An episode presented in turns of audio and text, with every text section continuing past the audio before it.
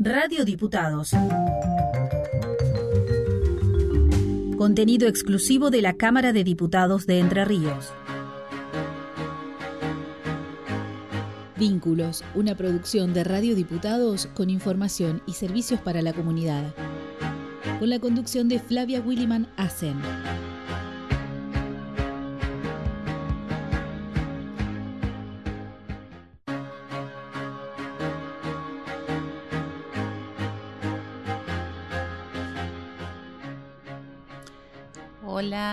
Hola, a todos y a todas. Bienvenidos a Vínculos. Quien me acompaña en esta ocasión, Alfredo Osman.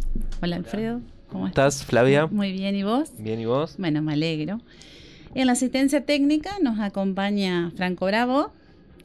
Hola Franco. Y en la tarea de postproducción nos, nos eh, asiste Matías Cerriquio. Así es, el equipo completo. El equipo completo. ¿Y quién les habla? Flavia Willy Flavia Willy Manassen, por supuesto. Bueno, eh, hoy damos continuidad a, un tema que, ya lo habíamos abordado en, un este, capítulo anterior, que es ambiente. Sí, que estuvo muy interesante, que nos quedamos muchos días pensando en todo lo que hablamos ese día, ¿no? En ese programa. Sí, ¿y vos hiciste los deberes? Sí, lo hago, ya lo hacía antes y lo ah, sigo muy haciendo. Muy bien, muy bien, porque yo comencé a hacer los deberes con ¿Ah, respecto a la parte de los este, cotonetes. Ajá. Ajá, a guardarlos en un tachito de plástico, en, una, en un recipiente de plástico. Bueno, eso no ¿Eh? me acuerdo, ¿cómo era? A ver. Claro, vos los usás y los guardás, los, los vas este, depositando en una botellita de, ah, agua mineral o, de lo que sea. Y los vas poniendo ahí. Porque, ¿qué pasaba con eso? ¿Qué pasaba?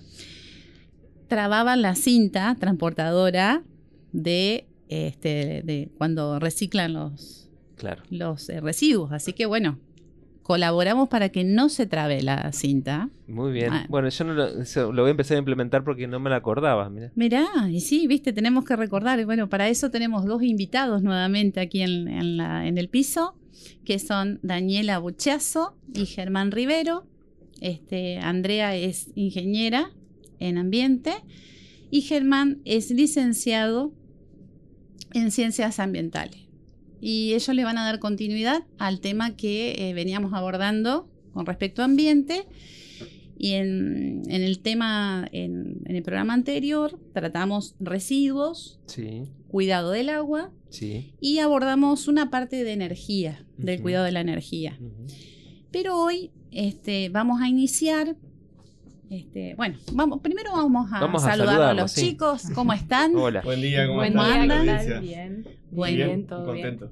Bueno, nosotros también de tenerlo porque hemos aprendido bastante, ¿eh? Y bueno, lo estamos aplicando, que eso, eso es lo, bueno. Sí, de a poquito vamos, vamos cambiando la conciencia. Exacto. Generar conciencia, que es la idea, ¿no? Bueno, hoy, si están de acuerdo, este, si, si les parece, iniciamos con la flora y la fauna autóctona como para...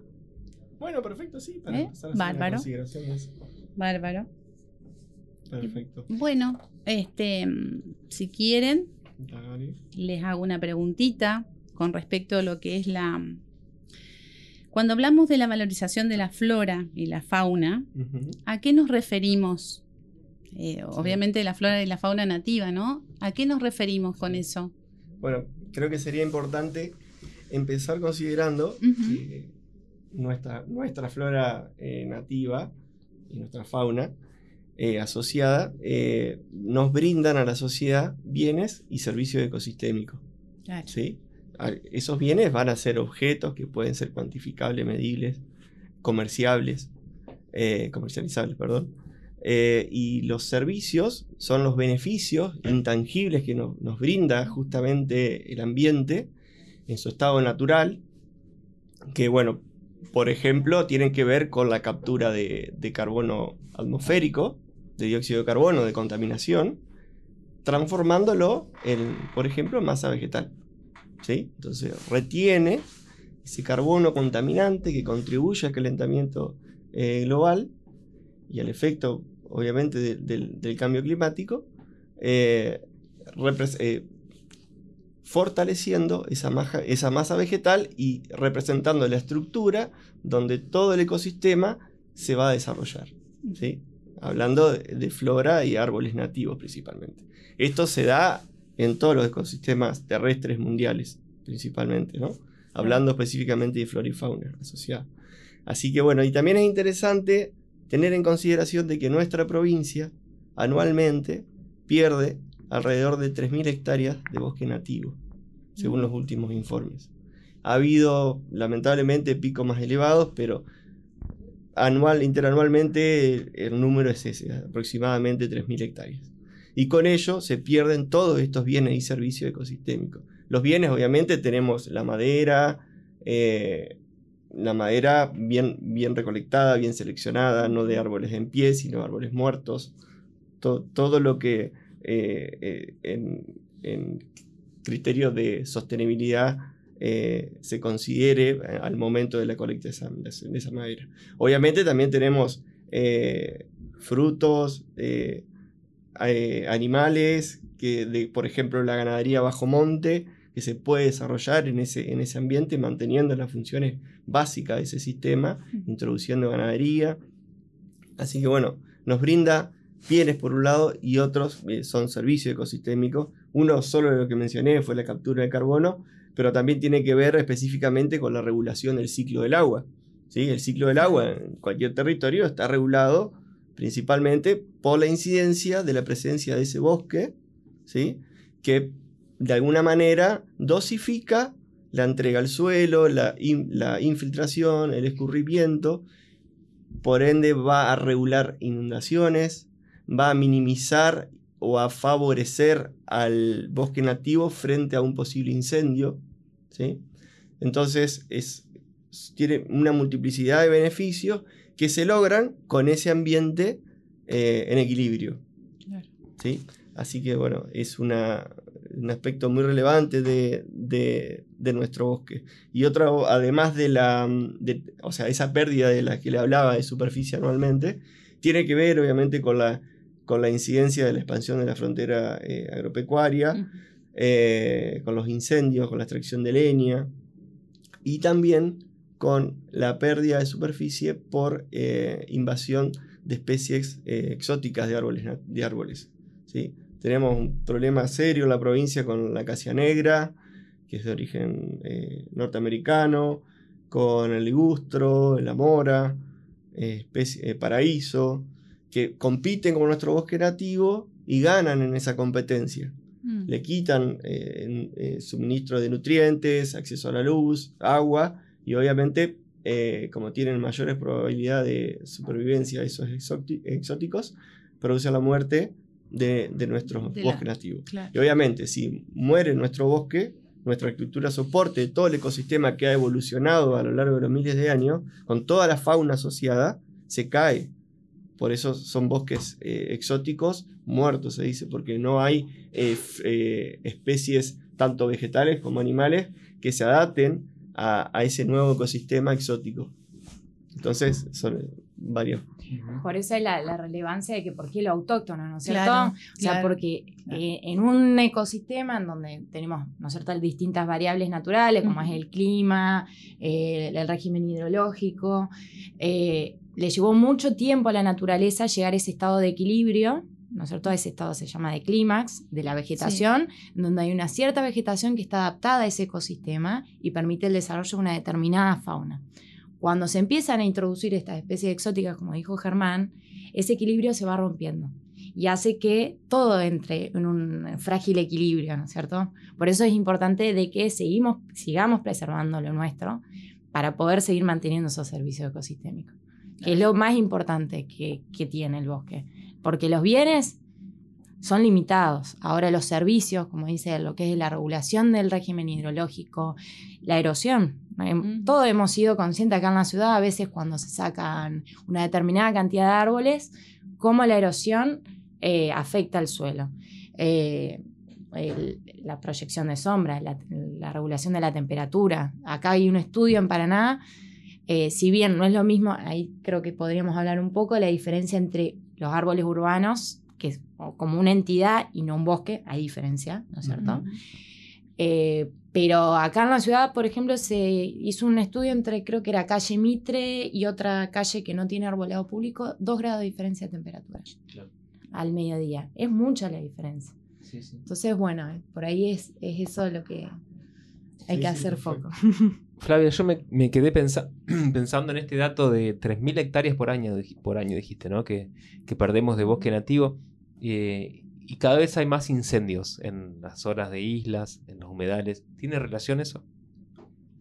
Eh, sí, en un contexto general, sí, por ahí eh, lo que hice mención a las hectáreas de bosque nativo tienen que ver específicamente con tierras altas, no con ambientes de humedal que si bien hay bosques, eh, bosques de albardón asociados, no están contabilizados dentro de esa superficie.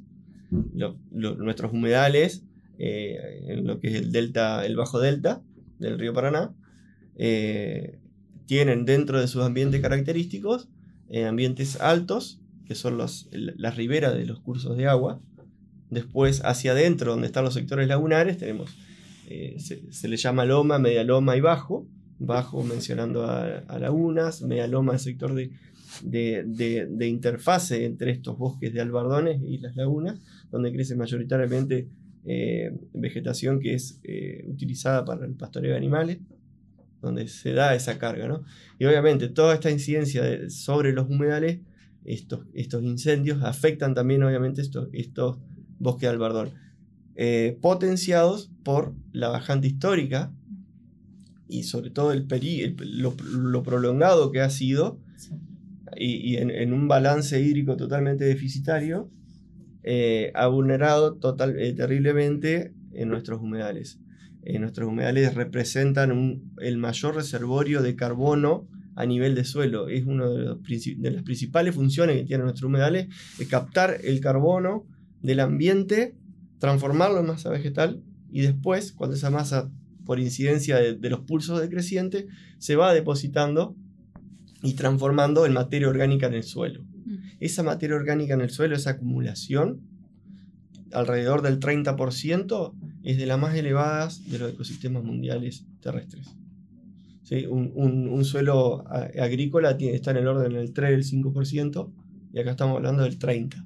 Y ese 30% más el, el volumen de, masa vegetal en descomposición es, eh, representa eh, el principal servicio eh, ecosistémico que nos brinda la humedad, la parte de regulación del agua, de retención de agua para consumo, de regulación de las crecientes, del impacto de las crecientes al ser esponja y de calidad de agua para consumo nuestro.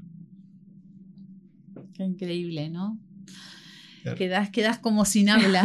Sí, no, que todo está conectado. Sobre todo, estos incendios, lo que, o sea, la condición extrema de sequía eh, ha hecho perder eh, eh, humedad en suelo.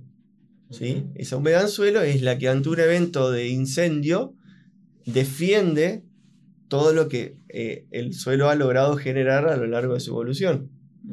Cuando no tiene esa defensa ante un incendio, se quema en profundidad y se pierde todo ese beneficio. Por eso no es solo la, uno ve quizá ahora pasa por algunos campos o, humedales incendiados y se ven verdes. Sí, uno dice se recuperó. Sí, se recuperó la fase aérea. Ahora, ¿qué pasó debajo? Mm. ¿Qué pasó con todo ese reservorio de contaminación que tenía ese humedal? Que también va a dificultar que brinde los servicios o con la calidad que brindaba los servicios anteriormente la intervención. Claro, lo que pasa es que eh, nosotros vamos a lo visual, ¿no? Lo que se recupera, pero lo, otro lo ignoramos. Y eso es la importancia por ahí de, sembrar conciencia, ¿no? Con respecto a, esta problemática. Pero bueno. Em, cuando queremos eh, plantar, por ejemplo, nosotros si, como vecinos queremos colaborar a, lo que es la, especie autóctona. ¿Qué debemos tener en cuenta cuando queremos plantar un árbol? Eh, más que nada hablo de árboles porque es lo que normalmente hacemos, ¿no? Eh, ¿Qué tenemos que tener en cuenta? Bueno, primero que nada averiguar la procedencia de la especie de ese árbol. Eh, como estamos hablando acá, saber si es autóctono o no. respecto a autóctono, tenemos, nosotros estamos en una ecorregión que se llama el Espinal, en el cual podemos identificar el espinillo, el algarrobo negro, el chañar, eh, el ñandubay, eh, sí, ñandubay es justamente el distrito donde estamos, eh, y otras especies asociadas, bueno, como el tala. Y después tenemos toda la vegetación asociada a la ribera de los cursos de agua, que en general viene desde la selva paranaense, o sea, desde aguas arriba del Paraná y el Uruguay, en donde encontramos, no sé, el curupí, el canelón, el guayabo colorado, eh, diversas especies de, árboles. Em, entonces, primero eso, verificar que el árbol... ¿Qué procedencia tiene y si es apto para nuestra zona? si es apto para nuestra zona, eh, o sea, por eso, no es lo mismo si uno va a vegetar una zona al lado de un curso de agua que si va a estar en zonas altas, como explicaba Germán. Eh, después, algo que exige, por ejemplo, acá en el Código de Paraná, no sé en el resto de los municipios, pero no tiene que tener espinas. Entonces, ahí ah. tenemos una, un choque de ideas porque si nos remitimos a eso, prácticamente todos nuestros árboles autóctonos del espinal el espinal tiene espinas.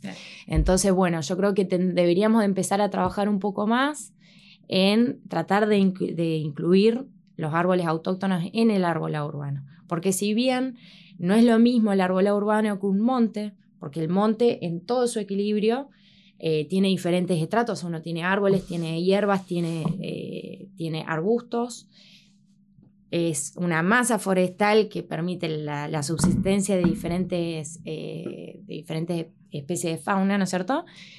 En cambio, el arbolado urbano es, en general, son árboles exóticos que no tienen conectividad. Sin embargo, se ha demostrado en, diversos estudios en Europa que sirven, por más que, que sirven como conexión entre estos ecosistemas que aún se preservan, sirven como atención. Entonces es importante que empecemos a meter en el árbol urbano especies que sean autóctonas. Entonces creo que, bueno, hay que empezar a estudiar. Santa Fe, por ejemplo, ya hizo un relevamiento de qué árboles se pueden empezar a usar como arbolado urbano que sean autóctonos. Creo que ese es el camino. Después... Eh, tengamos en cuenta también que al, por ahí hay, árboles que, si bien son, son pertenecen al territorio argentino, se encuentran dentro del territorio argentino. por ejemplo, la tipa y el otros. Jacarandá. Eh, bueno, el jacarandá eh, sí. Está, discutido. Está discutido. el lapacho que se usa mucho. Eh, no es propio de acá. es argentino, pero no es propio de acá. Sí, son árboles principalmente de, las yungas, ¿sí? del norte, del noroeste argentino, del noroeste húmedo argentino. Y se eh, se, utiliza mucho en el arbolado urbano, por ejemplo, lo podemos ver en Calle Ilia, eh, Calle Ilia entre Urquiza y 25 de Mayo. Las tipas inmensas, en calle Villaguay, las plazas. Por la zona del parque también. Exacto. Que, lloran. Sí, eso es un, insecto. ¿Cómo era eso que está bueno contarle a la audiencia? No es que lloran los árboles, las tipas. No, no, no. Los, es como que eh, es un insecto, que es como una, una larva, ¿no es cierto? Y, va desprendiendo el árbol esas. Eh, claro, sabia. En verano, ¿no? Pasa eso en verano. Y no es el único árbol que lo hace, el ceibo, también. Sí. El ceibo, que sí. Es de acá. Bueno, igualmente, dentro de los árboles eh, que se encuentran naturalmente en el territorio provincial, tenemos árboles sin espinas. ¿sí? sin espinas que pueden ser adaptados al arbolado urbano. En, Pero bueno, obviamente. Tengo tres timbó y la verdad que nos ha cambiado impresionantemente el, clima, o sea, eh, mejoró mucho con respecto a la, sombra y, no, antes era un calor impresionante y, ahora es una frescura espectacular. ¿Y las palmeras que se está usando acá en el centro, en la peatonal, en las plazas? No tengo bien en claro cuál es la especie actual que se, está, que se ha utilizado en la, en la, en la peatonal pero eh, en la provincia tenemos tres, tres, palmeras que son autóctonas. Tenemos Eh, Caranday, la palma Caranday, que tiene forma de palma la hoja, tiene una palma, con la que se fabricaban las escobas. ¿sí? Y la Yatay, que se encuentra en el, Palmar o pasando Villaguay. Bueno, si bien ahora está en discusión porque se ha encontrado una población en la costa del Paraná, se están haciendo investigaciones para determinar si pertenece a una población aislada que que nada tiene que ver con el palmar. Claro. Por eso ahí volvemos a lo mismo, que por ahí está, eh, no solamente es el árbol, si es de acá, sino a qué ecosistema corresponde. Claro. Si está asociado a un curso de agua o si es de, de zona alta. Por eso esa es una de las variables que uno tiene que tener Que- en cuenta. Claro. Supongo que es- esta decisión de poner palmeras en la vía pública tiene que ver con que, bueno, son, no, no obstruyen la visión, por ejemplo, no obstruyen al peatón tampoco, que son cosas que hay que tener en cuenta Exacto. por qué árbol, qué árbol ponemos en, en- en una vereda, ¿no? Claro, exactamente. Sí, también Sí, las y la raíces. sombra. Las raíces. Las raíces que es tiene algo mucho que que ver, ¿no? Bueno, acá, claro, la, la normativa es eso, es que sean, no tengan espinas, que, que no sean de gran porte, sobre todo el, des- el desarrollo radicular no sea Sí. eh, horizontal, sino que sea más bien vertical. Eh, y eh, bueno, la palmera no, no va al caso, pero la gran mayoría de los árboles piden que sean caducos. Porque Claro. tenemos dos tipos de vegetación, una perenne que permane- Ujú. permanece su vegetación, sus hojas, el follaje durante todo el año, o la mayoría de su follaje durante todo el año, y la caduca que en invierno pierde sus hojas. Claro, Entonces- también beneficiando al, obtener sol en, en las viviendas, ¿no? Exacto. Eh, colaborando con el ambiente en ese aspecto. En ese aspecto Ujú. sí, porque uno tiene la sombra durante el verano y durante el invierno la caída de hojas permite el ingreso de la luz solar y también la regulación de la temperatura a partir de, ese, de esa condición del árbol. Entonces de- podría ser otra cuestión a considerar, Claro, que sea caduco o sea perenne. claro. Después qué, qué requerimiento de agua tiene, pero eso también está de nuevo asociado a qué parte corresponde el, el árbol. Eh, hay un Espacio disponible. en veredas. espacio, ni hablar. Porque todas las veredas, digamos, no, en Paraná tenemos veredas de, del metro, en calle España eh, Claro. hay veredas de, no sé si llegan Muy al metro, sí. y otros, otras no, que eso generan también eh, la posibilidad de, de optar por otra especie de mayor porte y demás. Porque el porte del árbol también está bajo tierra, digo, Claro. y la incidencia de eso. No, seguimos nomás con lo que, lo que tenía previsto Flavia, porque No, no, si no nos vamos a ir con, Eh, con, el- con la sí. hora. Mirá, ya llevamos media hora ya. Tendríamos que ir redondeando.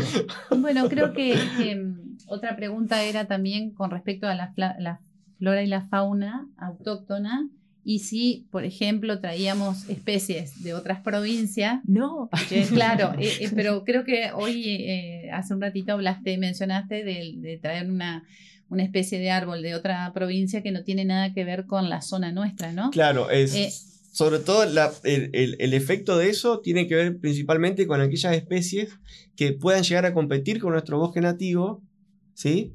Y, y vencerlo. Claro, Y afectar este equilibrio del que hablaba Dani recién. Claro, ¿no? porque Porque, por ejemplo, si, si traemos un árbol del sur, quizás no tenga, eh, no pueda competir con otro bosque y se mantenga en pie claro, sin afectar la vegetación de, su entorno. Ahora, si traemos una especie, por ejemplo, una tipa, en un ambiente de barranca, compite con los árboles de, nuestra barranca y gana, ¿sí? Y, col- y coloniza todo el espacio, limitando el acceso a la luz, nutrientes y agua de todo el ecosistema Claro. que está debajo de él. Eh, Hacía referencia a la acacia negra, que es un problema en el Parque San Martín, ¿no? Exacto. Tremendo Exacto. problema. Es muy difícil de controlar. Además es peligrosa, tiene unas espinas terribles. Ujú. ¿Y qué se hace en ese caso? ¿Qué, qué queda por hacer? Y el control eh, generalmente se opta por hacerlo mecánicamente. Se- se- a, altura de, de basal del tronco se, se hace un, un corte en todo el perímetro del árbol, de Ujú. 1 o 2 centímetros de profundidad, para bloquear el, el- el flujo de savia y bueno, provocarle la, la muerte del árbol en pie. Claro. Pero bueno, eso hay que hacer un control de rebrotes, o la otra, que no es recomendable, pero es la, eh, la, aplicación de, de, de productos químicos. Claro. O después en el Palmar hacen quemas controladas también. Con quemas controladas Pero también. eso, bueno, tiene que hacer un equipo especializado, se tiene que hablar con el plan de manejo de fuego, es Ujú. un poco más complejo. ¿Quién habrá traído la acacia negra acá que generó ese problema? no podemos decirlo. No podemos no, no, decirlo, bueno. pero así el caso Pero- también de la, de la fauna. Eh. Hace poco salió un informe que se gastan como 66 millones de pesos.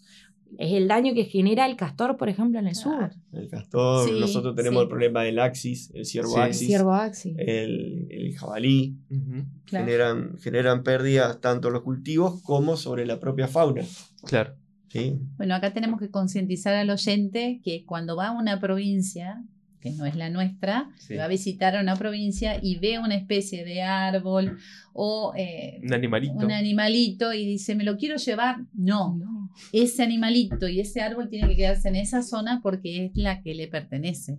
Exacto. Porque justamente después producimos unos, unos cambios ecológicos tremendos cuando, cuando traemos una especie que no es la nuestra. La Dediquémonos a admirarlo, sí. admirarlo, sacarle fotos de otras provincias, sacarle fotos, disfrutarlo, conectarnos con ellos, que es lo que en definitiva... Contemplarlo. Contemplar, aprender a contemplar, a identificar, es, es una actividad muy, muy enriquecedora y, Totalmente, totalmente. Cada, cada clima de nuestro país tiene su especie, ¿no? Su particularidad, Su particularidad. Sí, sí. Creo que estamos medio cortitos de tiempo, ¿no? Eh, otra vez. tengo, que hacer de malo. Exactamente. Vamos a ver. creo que tenemos hasta un, la posibilidad de escuchar un poco más, un poquito de música, ¿no? Antes de despedirnos. Fuerte te ves pequeño estás. Quiero abrazarte y te protegeré. Esta fusión es irrompible. No llores más, aquí estoy. En mi corazón. Tú vivirás.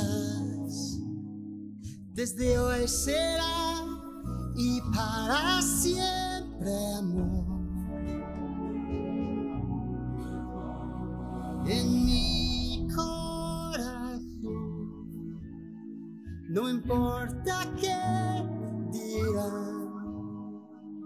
Dentro de mí estarás siempre.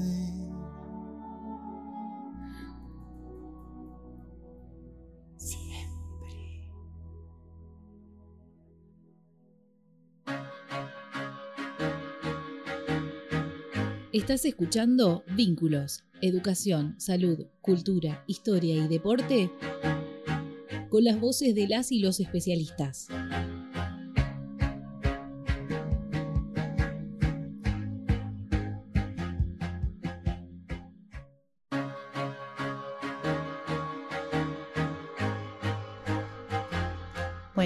Llegó la hora de despedirnos, así que bueno, agradecerles a Germán y a Daniela. Eh, seguramente tendremos otra oportunidad para hacer una parte 3. por supuesto. tercera temporada. Claro, tercera temporada. Pero bueno, este, los chicos dejaron un material eh, que quienes nos quieran, quieran obtener ese material nos pueden escribir a vínculos h, eh, radio hcder arroba gmail.com Vuelvo a repetir, vínculos radio gmail.com. Nos pueden escribir y solicitar el material que está para todos disponible. Así que bueno. Yo me llevo el mío. Eh, está bien, está bien. bueno, hasta el miércoles que viene. Gracias, Flavia, por la invitación. Gracias a vos, como siempre. Y a Franco también. A Franco Bravo, ni hablar por el tema. Bárbaro, Franco. Gracias. bueno, hasta el miércoles que viene. Gracias.